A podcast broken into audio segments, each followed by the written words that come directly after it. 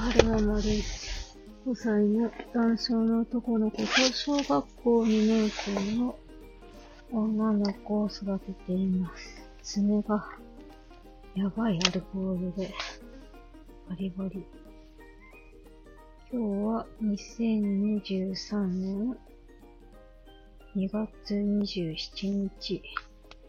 月曜日の帰りに撮ってます。ちょっと爪にオイルを塗っておりますよ。いけるかな？これで大丈夫かな？よし、これか。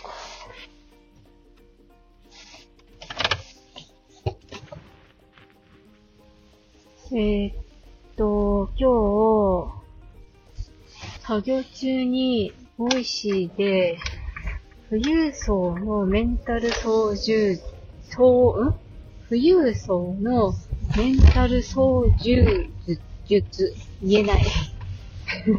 言えない。富裕層のメンタル操縦術っていうのを発信されてる方がいらっしゃってそういう、そういうタイトルで発信されてる方がいらっしゃって、めっちゃ気になるタイトルだったので聞いてたんですよ。で、その方がおっしゃるには、あの、何事もね、スケジューリングが大事だと。えー時間はみんなに、えー平等にあるものだから、その、なんていうかな、上手にスケジューリングしていかないといけないと。で、その自分のメンタルとか、そのヘルスケアを保つことは、強いては、その仕事のパフォーマンスとか生活の質にも影響してくるものだから、その自分た、自分のメンタルケアとかヘルスケアはちょっと大事にしていかないといけないよねっていう話をされていたんですよね。で、その方が言うには、えー、自分、月、月の初めにね、自分のケアをする日を設けていると。あと、その、富裕層の方たちは、家族のスケジュールも、ちゃんとしっかり立てていて、その家族との関係性を大事にするようにしていると。で、うんと、体力も、えー、年を取るごとに衰えていくものだから、その辺のところもちゃんとケアしていると。すごい海が、水平線がキラキラしてる。そう。なんですって。だからその、自分のメンタルのケアとヘルスケアを、その、上手にスケジュールに、うん、落とし込んで、えー、やっていくのが大事だよーっておっしゃっていて、なるほどなーと思いつつ、難しくないって 難しくないって思ったんですよね。あの、多分、富裕層だから、そういう時間が取れるんじゃないのかしら？とも少し思いましたね。えー私ら庶民は時間切り売りしないとお金がいただけないって。で、ましてや、私みたいな、半分、半分はまあまあフルタイムじゃないから半分はまあまあ、でも、うん、ワンママって言ってもいいと思ったけどな。そう、ワンママなんかは、その自分のコントロール外のこととかもあるじゃないか。子供の体調不良とかもあるし、えー、家族の体調不良とかもあるし、そう、ここは、うんと、私のメンタルケアの危機って、確保してて、もうこの間のインフル、お姉ちゃんのインフルエンザとか、学校の学級閉鎖とかなっちゃうと、その日が削られちゃうわけですよ。で、削られたら、ねえその分を別の日に回せばいいかと思いきや、やっぱり、ね時間切り売りして働いてる身としては、別の日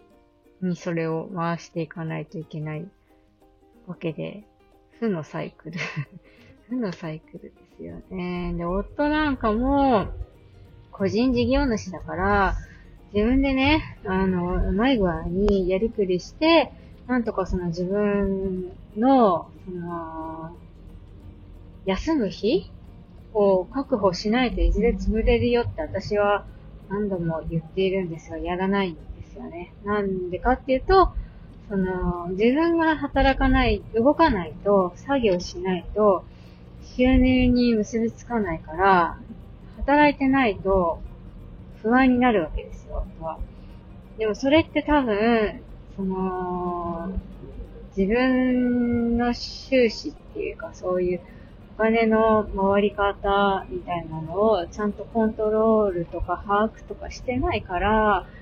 動いてないと収入が減っちゃうっていう風に不安になったりするし、なんかこうね、うんと、頼られてやってくれって言うと、ほいほいって受けてやっちゃうから、結果、自分の身を削って夜中に働いたりしてるんですよね。で、それあんまつ今は続けられるけどさ、だんだん続けられて、られなくなってくると思うので、やっぱその、自分のキャパオーバー分で深夜に仕事しないと回って回らないって言うんだったら、深夜営業手当みたいなのつけた方がいいんじゃないの？とか、いろいろ提案してるんですけどね。えー、多分、その、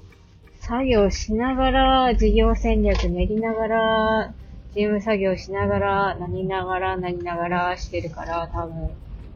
その、ちゃんと自分で事業をコントロールできてないんだろうな、っていうふうに、勝手にで 想像してますね。夫のことを、夫の会社のことを。なんとかしてあげたいけど、多分あの人私の言うこと聞かないから、ほっとこうって。冷たいかもしれないけど、ほっとこうって。思ってこっちの方を向いてくれるので、ほっとこうって。思ってます。なんかこう、いい具合にね、いい感じにアドバイスしてくれる人が現れるといいんですけれども、なかなかね、あの人は頑固だからね、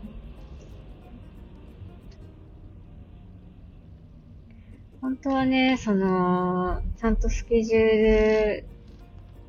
立てして、自分軸手帳部の部長さんみたいに、あの、年の初めにね、今年の、うんと、家族で行きたいところはこことこことこことここ、みたいな。夏はここ、春はここ、秋はここ、冬はここ、みたいにやりたいんですけど、なかなかね、この間もなんか、夫に、が、ディズニーランド40周年記念だったかな？あれ、違いましたっけ？何十周年記念とからしいよとか言うから、じゃあ春休み行こうかって言ってみたんですよ。夏は多分暑くて、えー、待ってるのしんどいし、冬は寒いから春休みはいいんじゃないって言ったんですけど、そしたら、えー、だってみんなが同じこと考えじゃないで、絶対混むよ、コロナ移るんじゃないとか言って却下されましたね。このやら、と思って。別にいいじゃん。一回かかってるし。何言ってたらいつまで経ってもディズニーランド行けないよって思ったんですけど、そう、なんかね、夫も疲れてるから、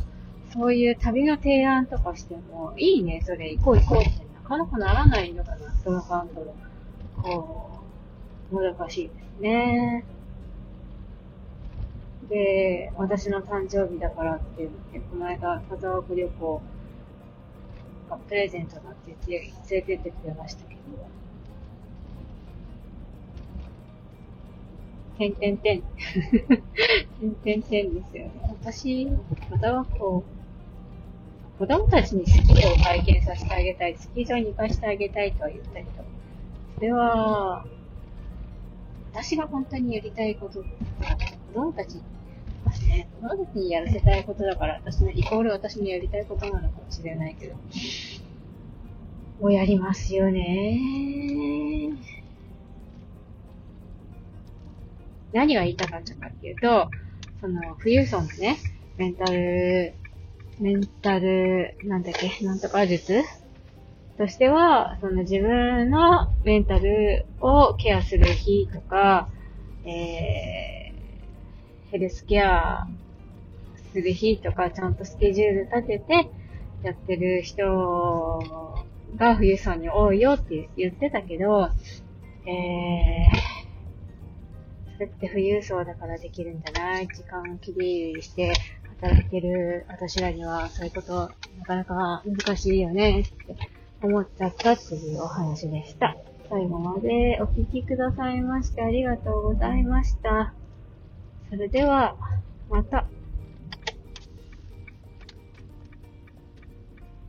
またと言いつつ、スーパーの駐車場に止められ、止めれるまでに